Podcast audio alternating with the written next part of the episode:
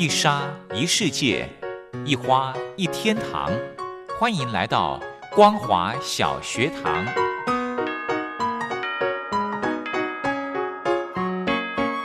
让我们一起学习，一起分享。光华小学堂。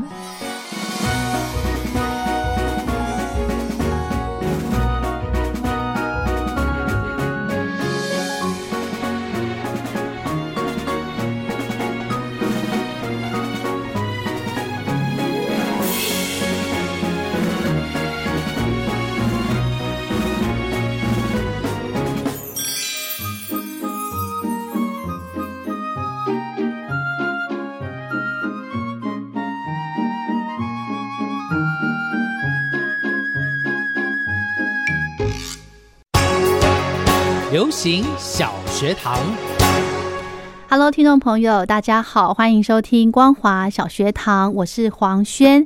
今天跟听众朋友分享一本好书，书名叫做《解码头皮生态力》，超前掌握关键百分之五的不老源头。诶，啊，顾名思义呢，要跟听众朋友来带大家来了解一下这个头发的秘密。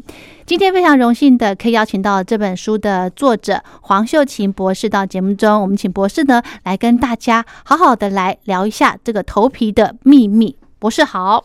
主持人好，听众大家好。嗯，这是我们第二次碰面了。对对对对，上一次呢，刚刚在聊天的录音前聊到，说是两年前了，嗯哼，对不对？也是一本书，对，呃，也是有关呃头皮的书，对不对？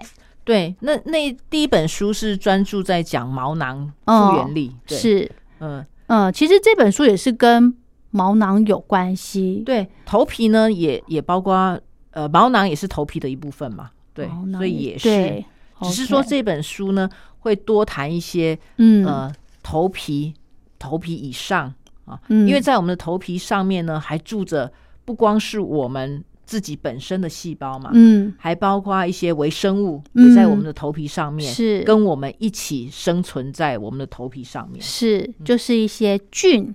对，对不对？对，嗯，好，其实呢，呃，我们黄秀琴博士呢，他本身也是一位细胞分子生物学博士哦。那呃，秀琴博士呢，好厉害哦，有四项专利耶，这个好聊吗？还好。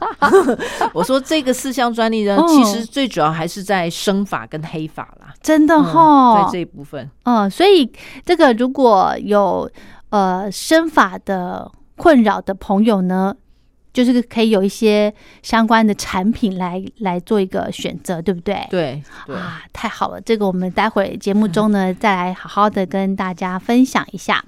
今天的这本书的书名叫做《解码头皮生态力》。诶，博士，头皮就很单纯，就一张皮啊，它有生态呀。生态哦，我们知道地球是一个生态系嘛，是啊。为什么讲地球是生态系？因为所谓生态就是一整个环境，对，还有上面的一些生物，对，互相互动，嗯，所产生的体系，对，产生的体系，对，这个体系呢是自给自足的，我们叫做一个生态系。对，那回归到我们的头皮上面来看，嗯，头皮是不是有点像地球？是地球表面，对啊，头皮像土壤。嗯，然后我们的头发长出来呢，很像森林，对不对？对，在森林底下孕育了很多的生命，就是我们微生物居住在这个森林里面。嗯，那有哪些微生物呢？有我们的细菌、嗯，真菌，对，还有呃病毒，嗯，还有节肢动物，就是螨虫。因为节肢动物我们比较知道的是尘螨呐，对啊，所以螨虫也在。老师，不是你说头皮上吗？对，头皮上这些微生物都跟我们一起共生哦。那这些微生物呢，在我们头皮上面之外呢，还有在毛囊开口的地方，大家可以想象，毛囊呢是我们的头皮往下延伸的一个带状组织，对，往里面凹嘛，所以它会有一个呃，像可以装毛呃，我们讲毛穴就是有一个凹凹下去的地方，对不对？那边呢会居住的非常多的微生物，很营养，对，很营养。您讲到一个重点了，嗯。因为这些微生物呢，会利用我们头皮上面一些脱落的角质层，嗯，老废的细胞，嗯。当成它的营养物质，嗯。去繁殖。是。繁殖之后，它自己也会产生一些成分，譬如说呃脂肪酸，还有一些嗯。生态。嗯。这些成分的脂肪酸有可以帮助我们维持头皮的呃酸碱值，嗯，它可以对抗外来的微生物、外来的病菌、病原菌。嗯哼，另外，它也会产生一些抗菌生态，是也会帮助我们抵御外面不好的外来菌。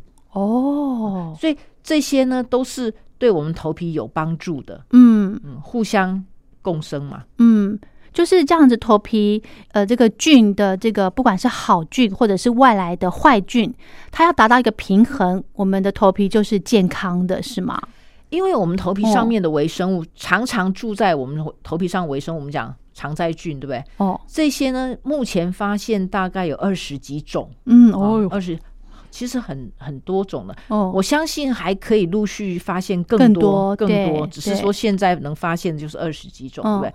这些微生物呢有不同的比例，比如哦说有某一类的菌呃菌数量是比较多的，哦某一类菌数量是比较少的，对？是它们必须维持一定的比例。OK。如果有一天呢，我们头皮状况不好，对不对？嗯哪一某一种微生物呢，它种类特别的多，繁殖的特别好的时候呢，哦就会造成问题了。哦我，举个例子来说，好，就头皮上面有一个有一个微生物叫做呃痤疮丙酸杆菌，是。平常它生活的很好的时候，嗯对不对？嗯？它分泌出来物质呢，是对我们有帮助的，就是维持我们表皮的呃酸碱值，嗯。啊还有对抗外来的病原菌，嗯。啊这都有帮助嘛。嗯。可是，一旦呢，我们的头皮出现问题，它过度增生的时候呢，嗯。它的代谢物呢就会造成我们头皮细胞的发炎反应，哦。啊，造成毛囊的发炎，就会毛囊炎。哦，在我们脸皮上面呢，就是所谓的青青春痘，春痘。哦，了解了，这个菌就过度增生，就会引起问题。嗯哼。平常它是好菌，是。所以我们常在讲说，头皮上的微生物呢，没有什么特定叫好菌跟坏菌。是。啊，嗯。定义上面，我觉得它是它是必须各自有各自的领地属地，嗯只要互不侵犯，然后跟我们的皮肤细胞可以一起生存的很好，那嗯都相安无事。嗯，可是某一个啊，譬如说某一类细菌、某一类微生物，对不对？打仗嗯打赢了嗯啊，某一个打输了，整个失去平衡，嗯那你头皮就会问题不断。是哈。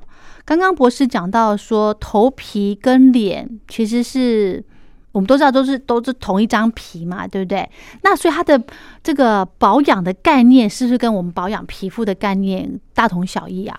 对，哦的确是大同小异，是。只是说头皮上面呢嗯，多了一个复杂的因素，就是头头发对对对，所以除了你保养头皮之外呢，你还得顾到头发，哦，然后再加上就头发呢，你长得很茂密嘛，对，哦比较温暖潮湿，哦所以它的环境呢又比我们的脸皮更复杂一点，是所以微生物呢就是更复杂一些。哦，了解。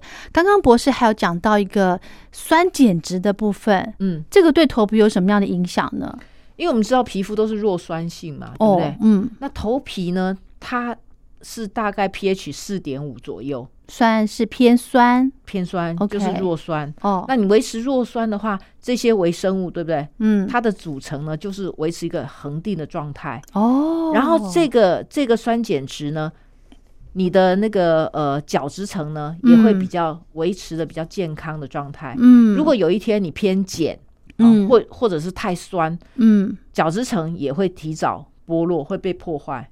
剥落就是头皮屑了吗对？OK，啊嗯，哼就是头皮屑。嗯哼，所以如果说你用长期使用比较偏碱的呃洗发清洁剂、洗发精，或对，或者比较偏碱的成分，嗯，呃，接触你的头皮，对不对？是那这些你的角质层也会提早剥落嘛？哦，那提早剥落，或者是说你的角质层受损的时候，嗯微生物是不是整个比例嗯被你破坏了，对对，破坏某一哦些、某些菌呢，它可能会滋生。我们举个最简单例子，就是所谓的马拉色菌。嗯早期早期很多人都会讲说是那个呃皮屑芽孢菌啊，嗯哦有皮屑芽孢菌是属于马拉色菌菌属的其中一种啊。是，可是现在慢慢发现，就说其实不是只有呃这个皮屑芽孢菌造成我们头皮屑，嗯。还有细菌的影响，嗯，还有马拉色菌其他的种嗯。影响，嗯。造成我们头皮屑的产生。嗯哼。所以问题是蛮多、蛮复杂的。嗯。慢慢现在慢慢一步一步解开了。嗯。那很多人就会觉得说，哎、头皮屑用抗屑洗发精或者用一些呃含药的。含药的，所谓的含药其实就是杀那些呃马拉色菌、马拉色真菌的药物，OK 把它杀了之后呢，你头皮屑就好。嗯目前的研究发现，其实不尽然，是哦，因为它的问题太复杂了。嗯你杀了这个菌，对不对？杀了某一类的菌，对不对？嗯其实某一类菌又起来，嗯啊就是不反正平造成更不平衡。嗯，所以你会发现头皮屑它是似乎无解。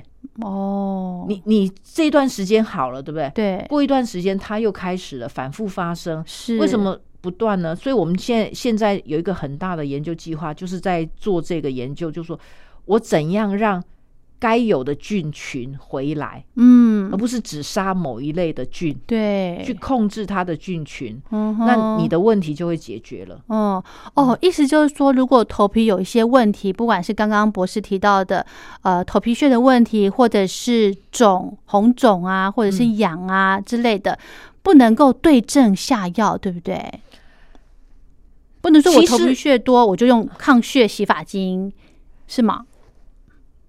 短期内要解决你的问题，对不对？嗯你可以这样，可是长期它并没有办法根治，哦，没有办法治治本啊。嗯哼哼哦只哼，治可能短期看得到效果。对哦，就是说，哎，这个抗血洗发精是有效的。对，嗯，其实上，呃，一它长时间来看的话，它其实是破坏头皮的生态的，对不对？是是。哦，那你如果要短期解决你的问题，对不对？嗯我们当然就跟吃药一样嘛，是头痛医头，脚痛医脚嘛。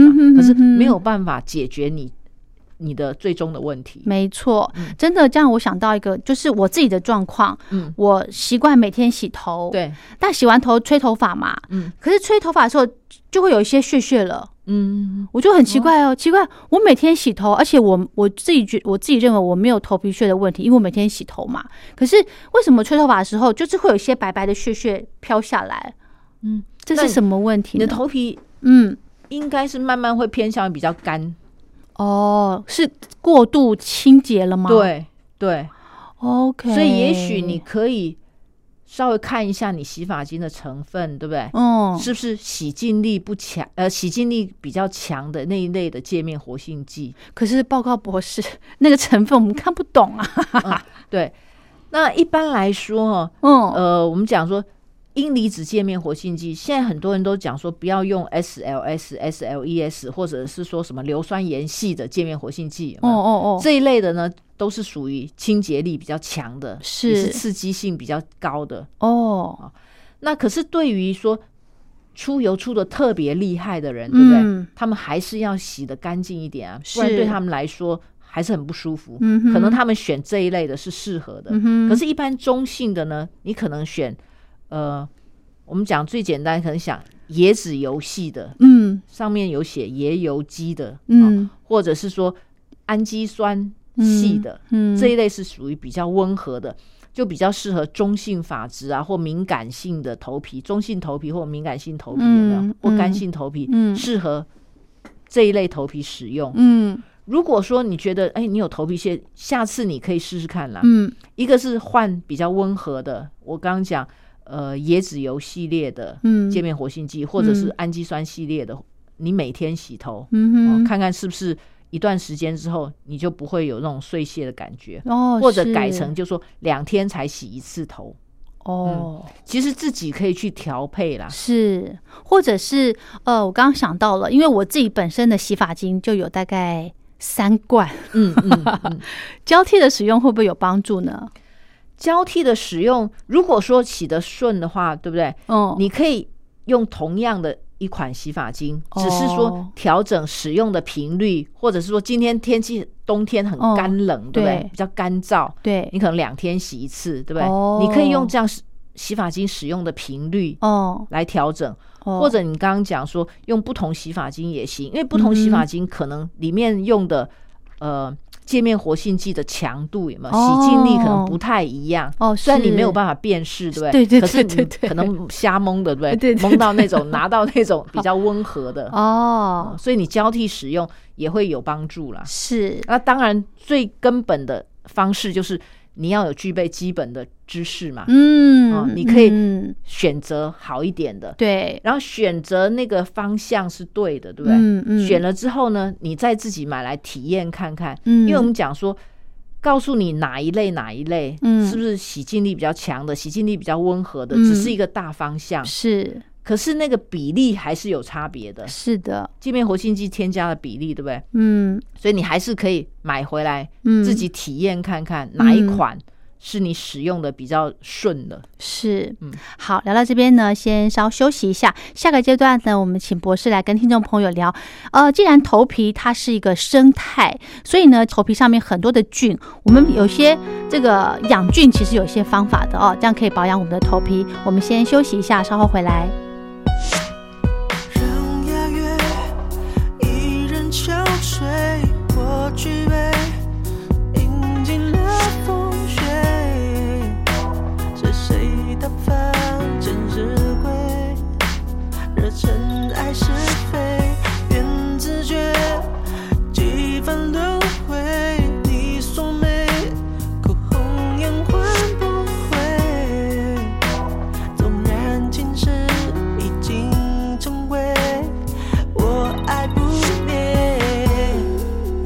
如山涧东流水我只取一瓢爱了解只恋你化身的蝶。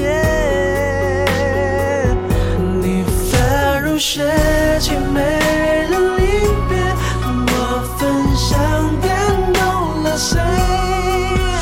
邀明月让回忆皎洁爱在月光下。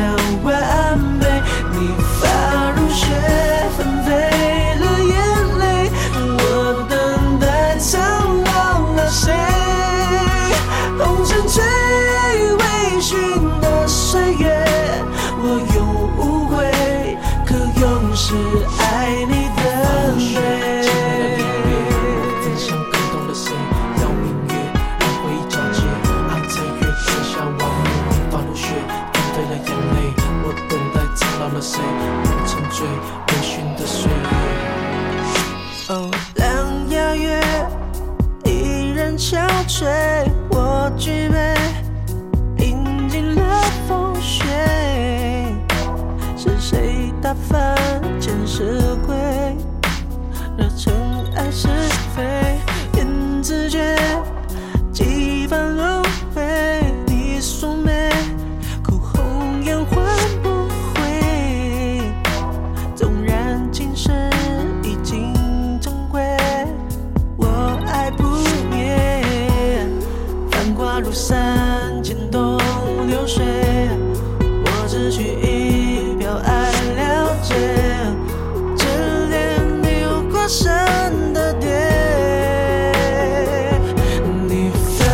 雪却没了离别，我分享感动了谁？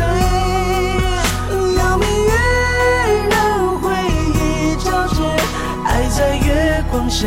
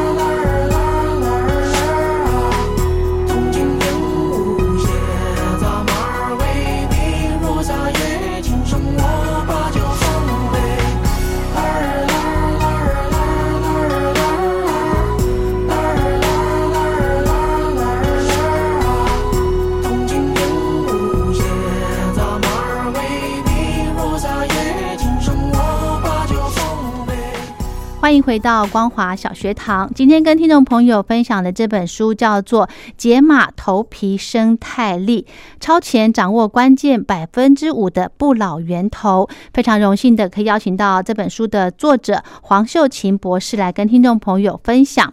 呃，刚刚呢，在上个阶段，呃，一开始就讲到了头皮，它是一个呃生态哦，它是很多的不同的菌在在我们的头皮上面。重点就是要平衡，这样子头皮才会健康，才不会发生一些呃头皮屑的问题，或者是红肿，甚至是这个什么脂漏性皮肤炎之类的状况，对不对？所以呢，博士书里面有提到，如果可以好好的把头上面的头皮上面的菌养好的话，诶，我们头皮就是健康的状态。有什么样的方法呢，博士？因为我们头皮的菌哦，嗯，它要维持恒定，一定是要呃湿度。啊，酸度，我们刚刚讲 pH 值嘛，要要是对的嘛，对不对？嗯，所以我们的头皮保湿也很重要。嗯，那保湿要怎么做呢？保湿就是你你第一个就是我们的角质层不能破损，角质层就是我们头皮啊最外层的一层防护罩。嗯，如果角质层很完整的话，屏蔽很完整，那我们在外面呃。有一些气候变化啊，或者是说有阳光啊，那个什么自由基啊，或空气污染啊，对不对？就不会侵扰到，不会侵扰侵害到我们的头皮嘛，不会深入到侵害。那如果说我们的头皮那个外面角质层防护做的不好的话，它一旦有破口，那我们的微生物都会呃过度的感染或怎么样，是就会感染。对，嗯啊，所以第一个就是。角质层的保湿那个要做好，是。另外一个就是说你的呃温度要随着温度去调控我们的调节我们的头皮的温度嘛，嗯，譬如说今天天气很热，你流汗流很多，你要散热嘛，你不要还还戴着安全帽或干嘛的。哦，OK，还有天气冷的时候，对不对？保暖嘛，你要戴个帽子，因为微生物它大概喜欢在三十度的温度嘛，我们正常状况这种，因为我们体。体内的温度是三十七嘛，体表大概正常就是三十度嘛，对，所以维持是正常的温度啊，让微生物都可以活得比较好一点。哦。还有就是说，呃，不要过度的使用一些呃产品啦，头发的产品，比如说。呃，你的一些护发护发油啊，哦，发蜡对，不要弄到头皮上面哦。啊，这些增加的，对，增加它的负担。OK，不要过度负担，因为是所有产品都有油啊，有蜡蜡那些化学的东西。对，哦，那你涂在头皮上面的时候呢，它会呃覆盖一层。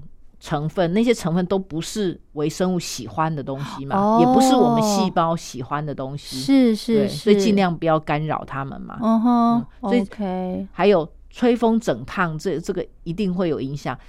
我记得那个，如果你去那个呃发廊有没有？对，他洗完头帮你吹头发，对，没有？他那个吹头发用那个那个什么？呃，吹风机有没有贴着你的头皮很烫很烫？对，那个也是真的很伤头皮。哦，你马上高温，水分很快的散失，那微生物可能很多都都会有影响。哦，那刚刚博士第一个讲到的保湿的部分，嗯，要怎么样保湿啊？流汗可以吗？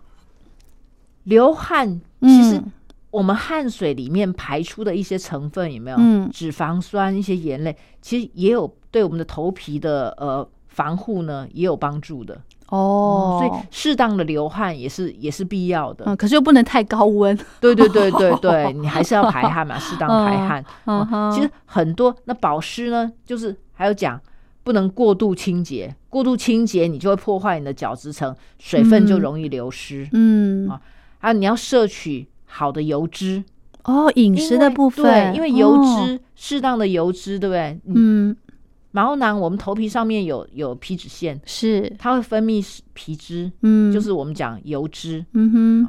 如果我们好的油吃进去，对不对？好的营养素吃进去，嗯，它代谢出来呢，就是好的一些成分，嗯适合我们的微生物生长，嗯哼。如果你今天吃的那个油脂，譬如说你吃那个什么呃炸的啦，那些不好的油脂，对不对？对，你代谢出来是不好的油脂，氧化的油脂，嗯，那也会造成微生物分泌。